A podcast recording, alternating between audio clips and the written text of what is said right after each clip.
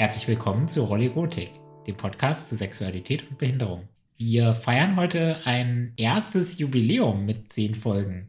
Anna, hast du den Sekt denn schon geöffnet?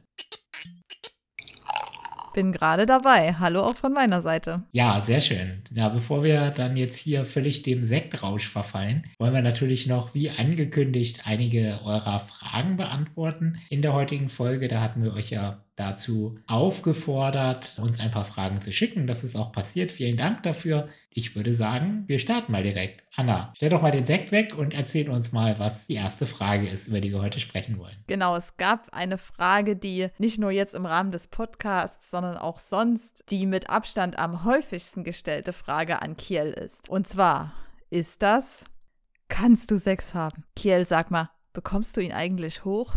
Naja, eigentlich gibt es noch eine Frage, die noch häufiger gestellt wird. Ah, stimmt, jetzt wo du es sagst. Wie schnell fährt der eigentlich? Ja, so ist es. Die Frage habe ich, glaube ich, echt schon so oft beantworten müssen. Ja, also eine Sache, die mir aufgefallen ist, tatsächlich, ist, dass es da durchaus einen Unterschied gibt, welche Fragen gestellt werden, je nachdem, ob ich es mit einem Mann oder mit einer Frau zu tun habe.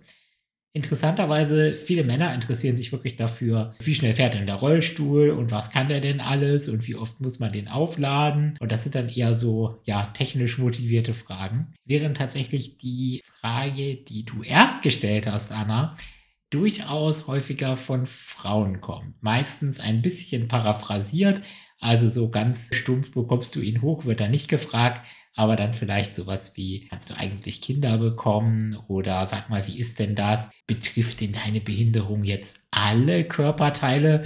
Das ist dann natürlich immer relativ klar, was da eigentlich gefragt wird. Und ich kann zumindest in meinem persönlichen Erleben sagen, dass es da tatsächlich einen spürbaren Geschlechtsunterschied gibt. Jetzt bist du natürlich total geschickt beiden initialen Fragen ausgewichen. Also zumindest bei der einen muss ich ja jetzt für unsere Hörer nochmal nachhaken.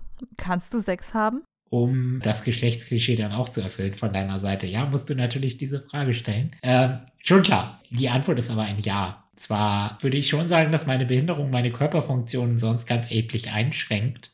Aber untenrum funktioniert das ganz gut. Das ist ja auch kein Muskel. Mädels, ihr habt's gehört. Äh, apropos, eine der Fragen, die ihr uns gestellt habt, war, ob es auch männliche Devs gibt. Anna, wie sieht es aus? Ja, eigentlich ist diese Frage etwas ungewöhnlich, weil viel häufiger, zumindest im Internet, viel häufiger diskutiert wird, ob es auch weibliche Devs gibt.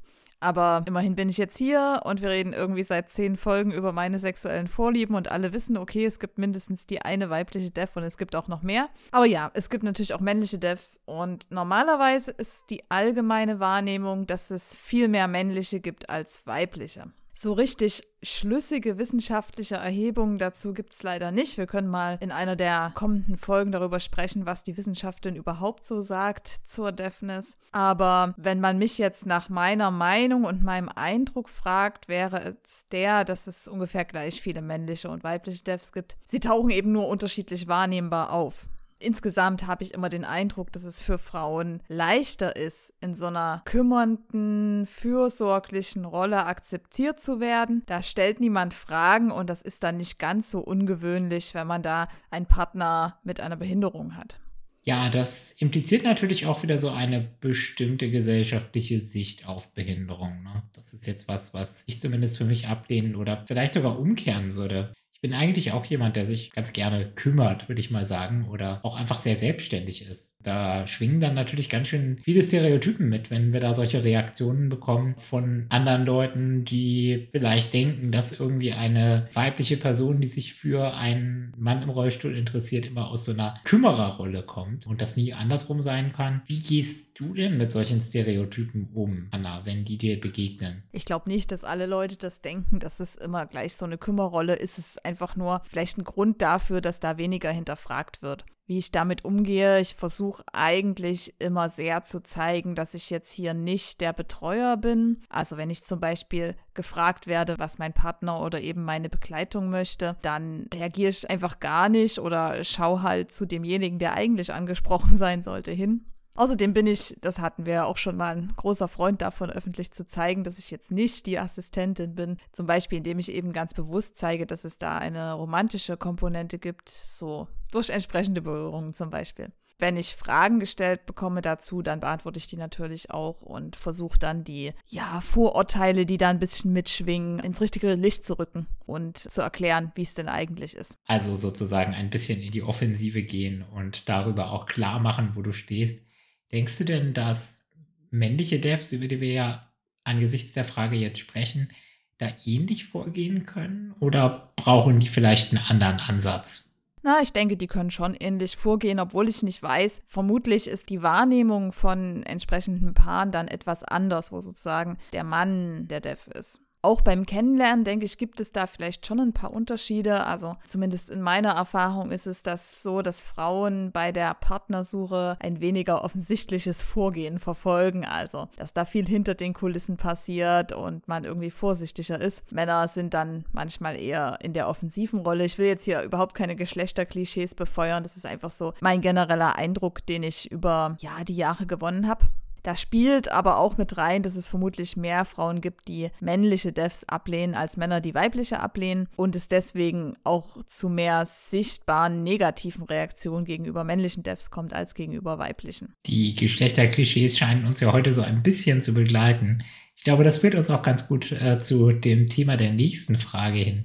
Wir haben ja in der Vergangenheit, als wir darüber gesprochen haben, versucht, das Thema Deafness insgesamt so ein bisschen als sexuelle Orientierung einzuordnen. Da habt ihr zumindest in den Kommentaren zu dieser Folge gefragt, ob das denn wirklich eine sexuelle Orientierung sein kann. Und vielleicht gehen wir auf die Frage nochmal ein, Anna. Wie siehst du denn das? Ist das eine sinnvolle Klassifikation, Deafness als sexuelle Orientierung zu sehen? Ja, die Frage bezog sich in den Kommentaren vor allem darauf, ob man, wenn man das so sagt, dass Deafness eine sexuelle Orientierung ist, Behinderung nicht in eine Gender-Kategorie einordnet, in die sie eigentlich nicht gehört.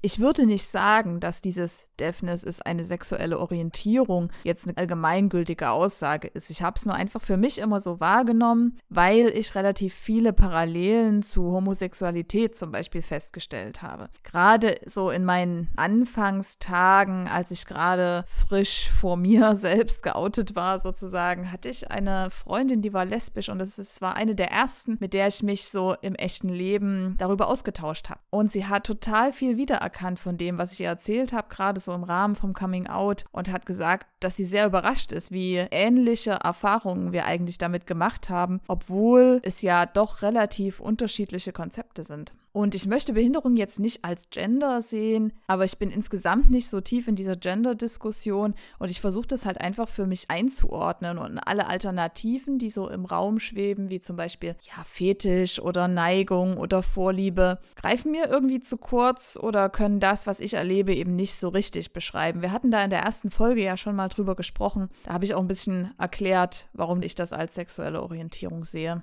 Ich denke, da gibt es wahrscheinlich auch Leute, die das besser beantworten könnten als wir, die vielleicht sich auch näher mit diesen Begrifflichkeiten auseinandergesetzt haben. Da sage ich auch für mich selbst ganz ehrlich, ich bin da in, in meinem Verständnis bei einer schlüssigen Analogie, um für mich das Thema Deafness besser einzuordnen.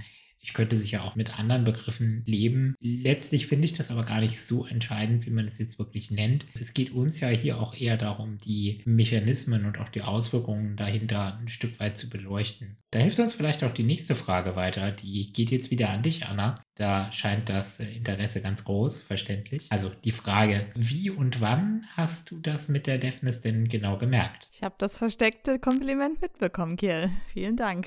ja, die Frage. Das ist eigentlich eine wirklich interessante Frage. Die bekomme ich relativ häufig gestellt. Und die Antwort überrascht vielleicht, weiß nicht. Eigentlich war mir das schon immer klar. Das ist jetzt natürlich erstmal komisch. Wie kann mir sowas schon immer klar gewesen sein? Aber dieses Wissen, dass einfach, seit ich denken kann, ist da so eine gewisse Faszination für Menschen mit Behinderung gab. Ja? Das ist eigentlich schon immer da. Und es gab Kindheitserlebnisse, die mir jetzt noch sehr klar vor Augen sind. Und das, obwohl ich eigentlich in meiner kompletten Kindheit und Jugend keinen Kontakt zu, zumindest keinen engeren Kontakt zu Menschen mit Behinderung hatte. Es hat also einfach deswegen auch ein bisschen gedauert, bis ich sozusagen eins und eins zusammengezählt hatte. Und überhaupt diese Verbindung, dass die Faszination einen sexuellen Hintergrund hat, das habe ich erst viel später erkannt das hat auch echt lange gedauert irgendwie und da musste ich erst einige Beziehungen durchleben, die dann jedes Mal an der sexuellen Komponente gescheitert sind. Und irgendwann, als dann mal wieder so eine Beziehung gescheitert war, habe ich halt versucht herauszufinden, ob irgendwie das Problem in mir liegt. Und ich habe versucht herauszufinden, warum mir diese sexuellen Sachen da immer so schwer fallen. Und ich habe versucht jetzt für mich selbst, ohne dass da jemand anders dabei war, sexuelle Gefühle zu erzeugen. Und habe dann beobachtet, dass eben unweigerlich diese, wie mir damals dann eingefallen ist, verdrängten Fantasien da waren, in denen es immer um Männer mit einer Behinderung oder irgendwie einem ungewöhnlichen Körper ging. Und dann habe ich doch mal gegoogelt und herausgefunden, dass ich da nicht die Einzige bin. Und das war ja schon ein großer Schritt. Da bin ich jetzt aber mal neugierig. Das ist jetzt keine Hörerfrage, aber wonach genau hast du denn da gesucht, Anna? Einfach ich finde Behinderte heiß bei Google eingegeben oder wie hat das funktioniert? naja, ein bisschen mehr Abstraktionsfähigkeit darfst du mir jetzt schon zutrauen.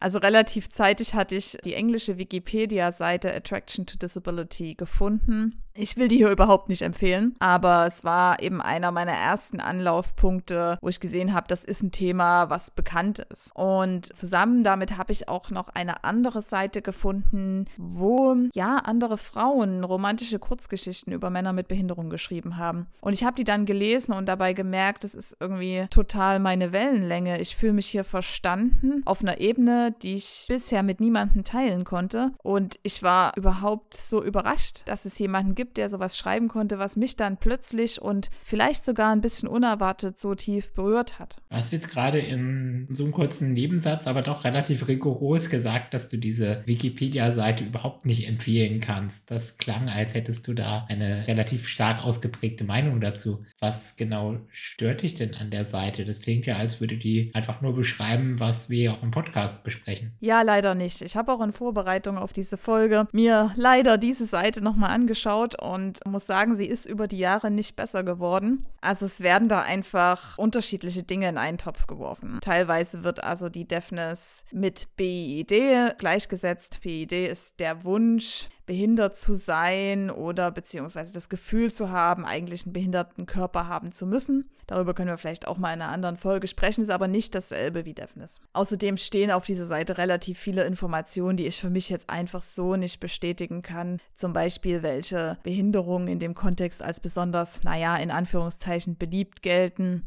Und es wird auch viel mit dem Begriff Fetisch gearbeitet. Da hatten wir auch schon mal drüber gesprochen. Der ist hier erstens gar nicht klar definiert, deswegen eben für Deafness vielleicht auch nicht so passend und erzeugt zweitens so ein bisschen einen negativen Touch. Und insgesamt muss man auch sagen, dass die Seite die negativen Seiten von Deafness doch sehr stark betont, während die vielen positiven, über die wir hier ja auch sprechen, größtenteils ausgeklammert werden. Ist natürlich ein bisschen schade, dass dann ausgerechnet auf so einer Enzyklopädie da so eine, ja, wie du jetzt sagst, für dich überhaupt nicht passende Darstellung erfolgt. Und wäre natürlich wünschenswert, wenn da mal eine Überarbeitung stattfinden würde. Aber gut, vermutlich gibt es auch einfach die Leute, darüber hatten wir ja gesprochen, die das nicht ganz so toll finden. Außerdem müsste es dazu vielleicht auch erstmal gesicherte wissenschaftliche Erkenntnisse geben, die einfach so jetzt in dem Rahmen nicht vorliegen, weshalb dann so eine Seite eben auf der Meinung Einzelner eher beruht als auf irgendwelchen Forschungsergebnissen.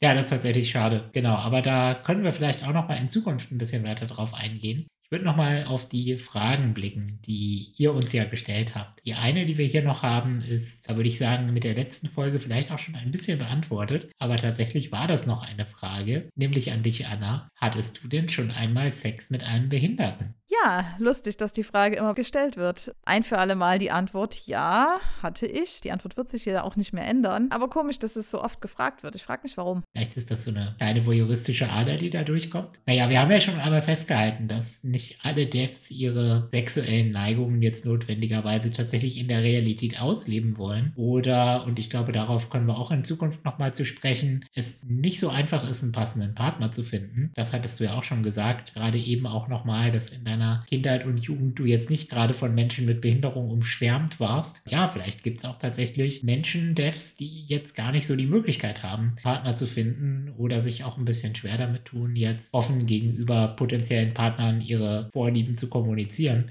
Daher vermutlich eine berechtigte Frage. Jetzt in deinem Fall vielleicht schon ein bisschen auf der Hand lag nach der letzten Folge. So, jetzt habe ich aber genug aus dem Nähkästchen geplaudert. Jetzt gibt es auch mal wieder eine Frage an Kiel. Und zwar war eine Frage, wie denn deine erste Erfahrung mit einer Dev war. Ich vermute, hier ist die erste sexuelle Erfahrung gemeint, aber vielleicht auch überhaupt das erste Treffen. Ja, das hatte ich schon einmal ein bisschen beiläufig erwähnt, aber vielleicht noch mal etwas ausführlicher. Ich würde mal mit der ersten virtuellen Erfahrung anfangen. Es war tatsächlich zu einer Zeit, zu der ich selbst noch sehr unerfahren mit dem Thema war, auch mit meiner eigenen Sexualität noch sehr unerfahren war, dann irgendwie auch darüber gestolpert war, dass es offensichtlich Leute gibt, die ein etwas ausgeprägteres Interesse an sexuellen Erfahrungen mit Menschen mit Behinderung haben. Hab dann da natürlich auch entsprechend im Internet recherchiert und bin dann über einen Chatraum gestolpert, in dem sich tatsächlich auch einige Devs getummelt haben. Und so meine erste Frage war dann in diesen Chatraum hinein, hinein, ob es denn auch Frauen da gäbe, die das interessant fanden. Ja, tatsächlich hatte ich dann Kontakt zu einer Frau, die an diesem Chat war. Ich muss sagen, der Austausch mit der hat mich tatsächlich ein Stück überfordert.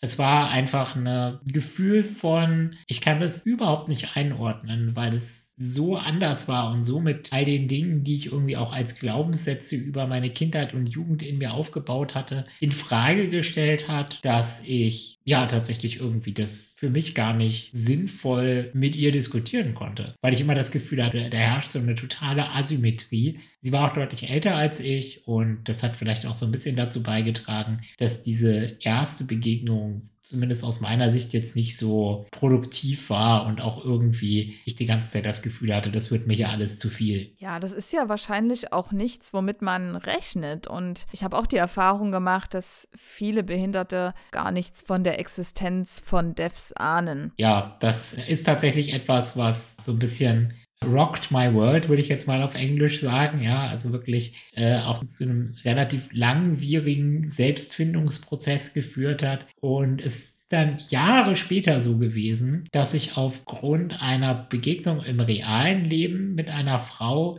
die in so einem Nebensatz, die hatte ich abends auf einer Party kennengelernt und sie sagte dann in so einem Nebensatz zu mir, sie hätte ja schon mal Interesse daran, eine sexuelle Erfahrung mit einem Mann mit Behinderung zu machen. Das war jetzt keine Dev, also bin mir da ziemlich sicher, das war einfach nur so ein, oh, das würde mich mal interessieren, Thema. Gleichzeitig ist mir da aber wieder dieser Chat eingefallen und diese Frau, die ich da mal zu dem Zeitpunkt, ich glaube irgendwie zwei Jahre vorher kennengelernt hatte online. Und daraufhin habe ich dann tatsächlich auch gesagt, ich will das Thema einfach für mich nochmal besser verstehen. Gar nicht so sehr mit dem Hintergrund, ich will da jetzt jemanden kennenlernen, aber tatsächlich hat das dann vielleicht zur Beantwortung dieser Frage auch am Ende zu einem realen Treffen geführt, das dann ja tatsächlich auch mit der ersten sexuellen Erfahrung koinzidierte. Das war vielleicht eine etwas andere Erfahrung aus zwei Gründen. Erstens, weil ich mich im Vorfeld sehr viel mehr mit dem Thema auseinandergesetzt hatte. Ich hatte mit mehreren Devs gesprochen, mit mehreren weiblichen Devs und auch tatsächlich einfach aus Interesse gefragt, wie fühlt sich das für euch an? Was ist das für euch genau? Habe da auch sehr unterschiedliche Antworten bekommen. Und mit der Dame, mit der ich mich dann getroffen habe, hatte ich vorher auch einen relativ intensiven Austausch, wo wir auch so ein bisschen über unsere sexuellen Vorstellungen und Neigungen gesprochen haben.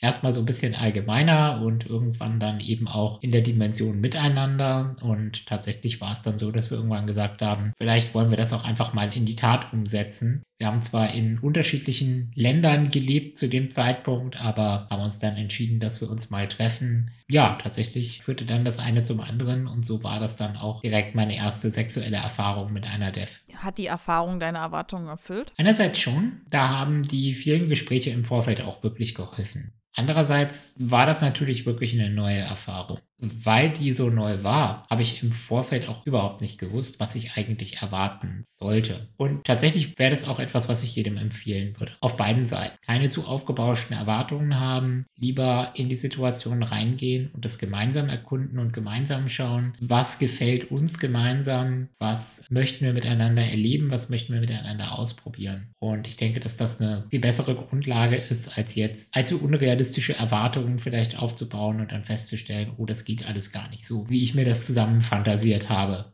Jetzt würde mich aber tatsächlich auch mal interessieren, wie das denn für dich war, Anna. War, glaube ich, auch so ein bisschen Teil der Frage. Äh, wie war denn deine erste Erfahrung als Dev?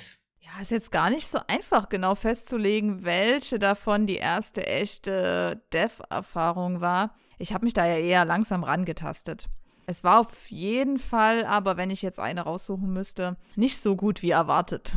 Irgendwie fühlt es sich ein bisschen gezwungen an und es war so, ja, in dem Fall tatsächlich, was du gesagt hast, aufgebauscht mit Erwartungen. Es hat dann alles auch nicht so gut geklappt, wie ich mir das vorgestellt hatte. Das hat mich dann auch so ein bisschen daran zweifeln lassen, ob das wirklich die richtige Entscheidung war, ob das der richtige Weg ist, den ich da gehe. Aber da ich mir einfach trotzdem sehr sicher war, eine Dev zu sein und dass das genau das ist, was mir sexuell eigentlich am meisten geben kann, hat das diese eine nicht so gute Erfahrung jetzt nicht geändert. Später gab es dann auf jeden Fall noch viel bessere Erfahrungen, bei denen ich mich einfach auch in für mich unbekannte, tolle sexuelle Gefühle hingeben konnte. Das klingt ja sehr positiv dann doch. Also von daher ist es vielleicht auch einfach etwas, was ein bisschen Zeit braucht. Aber ein Punkt, der sich da vielleicht auch anschließt, und das ist wieder eine Frage an dich, Anna. Was genau reizt dich denn an Behinderten oder Behinderungen? Ja, die Frage haben wir tatsächlich noch gar nicht besprochen und es ist auch gar nicht so einfach zu beantworten. Es entspricht so ein bisschen der Frage, warum bist du denn eigentlich eine Dev? Tja, keine Ahnung. Also es gab jetzt kein Schlüsselerlebnis oder irgendwas ähnliches, an das ich mich erinnern würde. Was mich daran reizt, ist zunächst mal vor allem der ästhetische Aspekt. Einfach diese Schönheit, dass für mich ein Mann mit Behinderung irgendwie grazil ist und eben vor allem attraktiv ästhetisch ansprechend. Und das ist jetzt mir schon klar, dass es erstmal überhaupt nicht das ist, was so die landläufige Meinung ist. Aber ja, es ist für mich einfach so. Und ein Bekannter von mir hat sich neulich schon fast dafür entschuldigt, als ich ihn so das erste Mal mit dem kompletten Körper gesehen habe, dass sein Körper nicht, naja, in Anführungszeichen normal aussieht. Aber für mich ist eben gerade dieses Nicht-Normale das Reizvolle. Irgendwie dieses Einzigartige, ja, fast schon, dass der Körper wie ein Kunstwerk ist. Irgendwas, was eben einmal geschaffen ist. Und jetzt neben diesem ganzen Ästhetischen reizt mich auch der Alltag, die Nähe, die dadurch entsteht und dass man eine Verbundenheit Verbundenheit hat auf einer Ebene, die man eben in Beziehungen, in denen keiner der Partner eine Behinderung hat, nicht hat. Also dieses Gefühl, sozusagen im selben Boot zu sein auf eine gewisse Weise. Wir hatten darüber ja auch schon mal so ein bisschen gesprochen, aber an dieser Stelle passt es vielleicht auch nochmal. Aus meiner Sicht ist das natürlich auch aus der anderen Perspektive schön, dass körperliche Eigenschaften, die sonst vielleicht als unästhetisch angesehen werden, damit ja auf einmal begehrenswert werden. Für mich war das wirklich ja so ein Augenöffner im Sinne einer neuen Perspektive auch auf mich selbst. Ja, ich glaube, das ist auch einer der wirklich schönen Aspekte der Deafness. Also es gibt irgendwie ganz viele negative Aspekte, was das so für Auswirkungen auf das eigene Leben hat. Aber diese Tatsache, dass man damit wirklich einen Unterschied bewirken kann, das erlebe ich immer als sehr schön, dass es wirklich auch positive Auswirkungen haben kann, dass es Devs gibt. Und da bekomme ich auch manchmal Rückmeldungen von vor allem Männern, die eben sagen, Mensch, noch niemand hat meinen Körper als schön oder begehrenswert bezeichnet. Es tut total gut, dass das mal endlich jemand macht. Ja, kann ich so nur bestätigen. Vielleicht schließen wir dann an der Stelle auch mit einer letzten Frage, die ihr uns geschickt habt, die jetzt vielleicht auch noch mal ein bisschen tiefer geht. Die Frage war an dich, Anna, wie kann ich als Dev denn Deafness zulassen, ohne dass ich Angst vor Verurteilung haben muss? Ja, diese Frage kam tatsächlich von einem männlichen Dev, der sich fragt, wie er das in sein Leben integrieren kann. Und ich würde sagen, wenn ich da jetzt vermutlich nicht für alle sprechen kann, wie es für jeden Einzelnen funktioniert, aber es ist auf jeden Fall ein Prozess. Und ich kann mir vorstellen, dass es viele Devs da draußen gibt, die sich unsicher sind. Vielleicht hören auch welche zu, die sich fragen, soll ich das jetzt in mein echtes Leben holen? Was mache ich denn mit ablehnenden Reaktionen? Aber ich glaube, der erste Schritt, bevor man darüber nachdenkt, was andere darüber denken könnten, ist erstmal diese Deafness vor sich selbst einzugestehen und auch zu akzeptieren. Das ist schon mal sehr schwierig. Und bevor man sich outet, würde ich immer empfehlen, dass man auf jeden Fall mit sich selbst im Reimen ist. Das war bei mir nicht ganz so und ich habe das dann danach auch ein bisschen bereut, dass ich nicht vorher erstmal länger das mit mir ausmachen konnte, bevor irgendwie Reaktionen von außen kamen. Und wir haben auch später noch mal eine ganze Folge zum Coming Out, da erzähle ich das auch noch mal ein bisschen detaillierter. Aber so viel vorab, macht's nicht zu früh. Aber habt doch keine Angst vor den Reaktionen. Dev zu sein ist nichts Verachtenswertes. Klar, nicht jeder findet Devs toll. Es muss aber auch nicht jeder toll finden. Wir sind irgendwie Menschen wie alle anderen auch und wir sind es wert, geschätzt zu werden. Und einfach halt auf Menschen mit Behinderung zu stehen, ist kein Verbrechen. Und vor allem, wenn man Behinderung nicht als etwas Schlimmes, als etwas, was geheilt oder irgendwie repariert werden muss, betrachtet, dann ist auch die Existenz von Devs eigentlich was ganz Normales und vor allem nichts Verachtenswertes. Ich glaube, es wird schon immer Leute geben, die uns verurteilen, die sagen, oh mein Gott, die armen Behinderten, das darf ja nicht sein. Aber das trifft irgendwie auch auf jeden Aspekt des Lebens zu, dass es immer Leute gibt, denen das gefällt und welchen, denen es nicht gefällt. Von daher, das Wichtigste ist irgendwie, das für sich selbst zu akzeptieren. Und das ist, glaube ich, ein guter erster Schritt, damit dann auch ohne Angst durchs Leben zu gehen. Was mir persönlich jetzt am meisten geholfen hat, eben diesen Schritt zu gehen, dass ich es für mich selbst akzeptiert habe, war die Bekanntschaft mit Behinderten zu machen, die einfach das toll fanden, dass es Leute wie mich gibt, was ich gerade schon erzählt hatte, die einfach gesagt haben, Mensch, super, das gibt mir einen echten Mehrwert im Leben kann das auch nur nochmal unterstreichen. Und aus meiner Sicht ist diese Sicht auf Deafness als etwas Schlimmes genau in der Kategorie unnötiger Tabus. Und ich glaube nicht, dass irgendjemand darin eingeschränkt ist, was er oder sie gerne macht. Wir reden da immerhin über Entscheidungen zwischen Erwachsenen, die für sich selbst verantwortlich Entscheidungen treffen und sagen, ich möchte das für mich oder ich möchte das nicht für mich. Und ich denke, da sollten wir jetzt nicht zu sehr unnötig projizieren, was für Erwartungen andere jetzt äh, auf uns haben. Und um die Analogie der sexuellen Orientierung da nochmal aufzugreifen, das passt ja auch zu dem Coming Out und ist zumindest jetzt in dieser Hinsicht etwas, wo ich denke, dass wir gesellschaftlich akzeptieren sollten, dass es Devs gibt. Genauso wie wir ja auch gleichgeschlechtliche Partnerschaften akzeptieren. Aber auch das war sicherlich ein Weg für viele. Ich denke, das war ein total tolles Schlusswort. Vielen Dank. Von daher, das war's für uns für heute. Nach Sekt diesmal gibt es beim nächsten Mal gleich das nächste Mal zu feiern eine Schnapszahl, die elfte Folge. Und da werden wir dann ein bisschen intensiver darüber sprechen, wie sich so ein Coming Out als Dev gestalten kann und welche Erfahrungen wir damit gemacht haben. Es wird vielleicht auch nochmal eine FAQ-Folge geben, also schickt uns gerne weiter eure Fragen oder Kommentare und macht's gut, bis zum nächsten Mal. Tschüss.